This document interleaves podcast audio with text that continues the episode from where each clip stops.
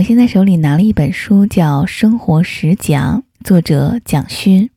这本书其实是九十年代蒋勋主持的一档电台节目的文字版。二十多年过去了，里面的内容和观点，我认为一点都不过时，甚至经常让我很感慨。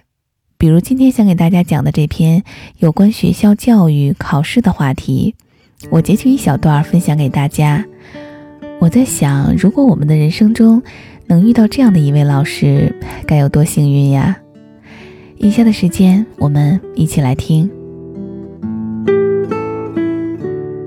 经常在报纸上看到一个受过高等教育的年轻人做出很傻的事情，或者因为在感情上找不到出口，伤害自己或伤害别人，甚至是自己的亲生父母。这些现象会使人怀疑现代年轻人的价值观是不是出现了问题。我个人觉得，年轻人本身是无辜的，价值观的形成是一个过程。我们现在看到那些令人错愕的行为是一个果，而真正需要探究，则是形成这个果的因。在长期为考试导向的教育体制中，我们是允许学生升学科目得满分。可是，在道德、人格、感情培养的部分，根本可以是零分。因此产生这些现象，错愕吗？我一点也不觉得。这个问题不是现在才有，在我那个年代就开始发生。我们很少思考为什么要孩子上好的高中、好的大学，其实一点意义也没有。譬如我从事艺术工作，关心的是创作力，关心人性的美。我在不同的学校教过，从联考分数最低的学校到联考分数最高的学校，我都教过。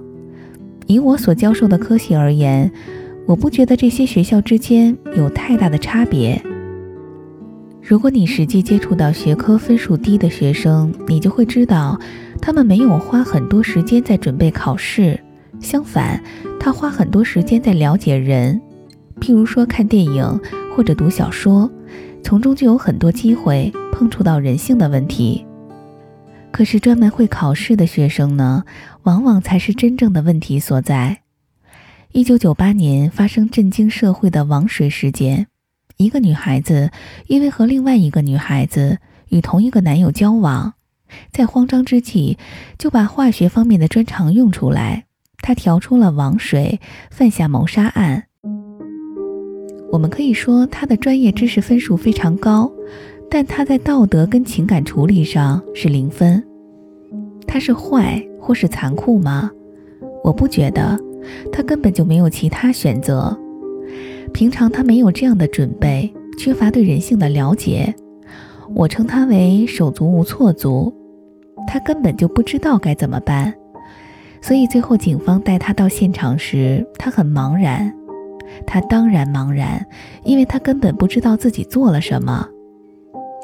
这些个案非常明显的就是我们说的好学生，他们要进的科系和研究所都是最难考的，他们从小就埋头在升学考试里，忽略了其他。从很多年前我就很怕这样的人，我觉得这样的人一旦犯罪，对于罪的本质完全不了解，因为他根本就没有机会接触。所以，我一直觉得，如果要指责这样的事情，矛头应该是指向一个教育的架构。这个架构教育出一批批像这样非常奇怪的人。我听过很多明星学校内发生的人际关系，包括在二十多年前出版的《拒绝联考的小子》，就已经指证出明星学校内为了考试拿高分，同学之间如何斗争，如何去伤害别人。我听过太多这类的事儿。也隐约感觉到，考试导向继续发展下去，我们的孩子会发生很可怕的事儿，而这些已经发生的新闻事件，就是我们受的恶果。我要呼吁的是，所谓的明星学校从来没有给你任何保障，知识分数越高的人，自己要特别小心，因为你将来要面对的生活难题，都不在这些分数里面。我们应该是给孩子最好的音乐、最好的文学、最好的电影，让他们在里面自然的熏陶，而这些是不能考试的。我曾经帮朋友代课，带大学舞蹈系先修班的孩子，他们大概都是大一的程度。因为要带三个星期的课，我很想认识他们，所以请他们画自画像，然后准备两分钟的自我介绍。他们不是美术系的学生，当然自画像画的不是很好。而我的目的，也不是要他们画得好，只是希望他们可以在镜子里看看自己。下课之后，好多学生告诉我，这是他第一次透过镜子好好的看自己。如果一个人从来没有好好的在镜子里看过自己，他对自己是非常陌生的，而这是多么危险的一件事儿。一九九八年的林口弑亲案。一个十九岁的孩子和同伴联手杀害熟睡中的双亲，后来母亲醒来向他们求饶，他的同伴不敢下手，因为同伴常常去他家，妈妈对他们很好。最后是儿子亲手杀害了母亲。我想他从来没有在镜子里面对自己吧，他自己的美或丑，他自己的残酷或温柔，他都不了解。所以，当他做出这样的事儿时，可以无动于衷。人真的应该常常在镜子中面对自己，思考自己的可能性。当我在课堂上请学生做这个作业的时候，几乎有一半的学生最后都哭了。我才发现，他们内心有一个这么寂寞的自己，是他们不敢面对的。原本限定两分钟的自我介绍，最后我们都停不下来。过程中，有人跑上台拿卫生纸给说到伤心处的同学，还有一些学生完全不肯讲。上台之后，只看到泪水在眼眶里打转，一句话也不说。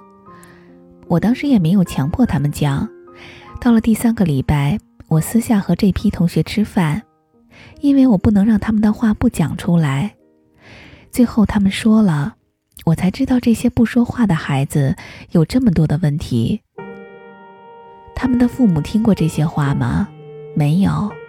老师听过这些话吗？没有。在升学体制中，没有人给他们这样的管道。学校的辅导室是空设的。你说这些学生会无端端的跑到辅导室去做心灵的告解吗？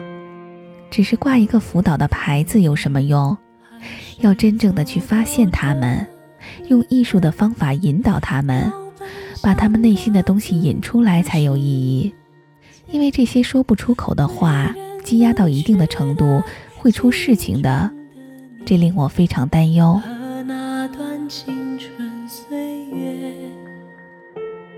一路我们曾携手写下永远，那欢笑容。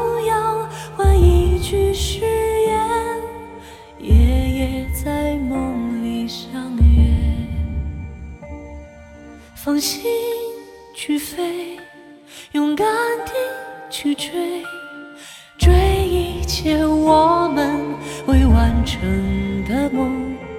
放心去飞，勇敢地挥别，说好了这一次不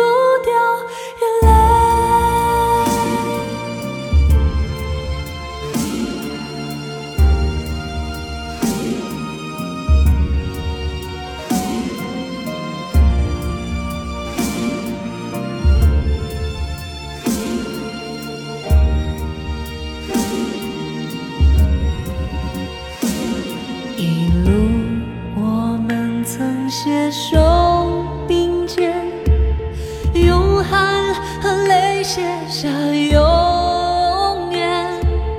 那欢笑荣耀换一句誓言，夜夜在梦里相约。放心去飞，勇敢的去追，追一切我们。未完成的梦，放心去飞，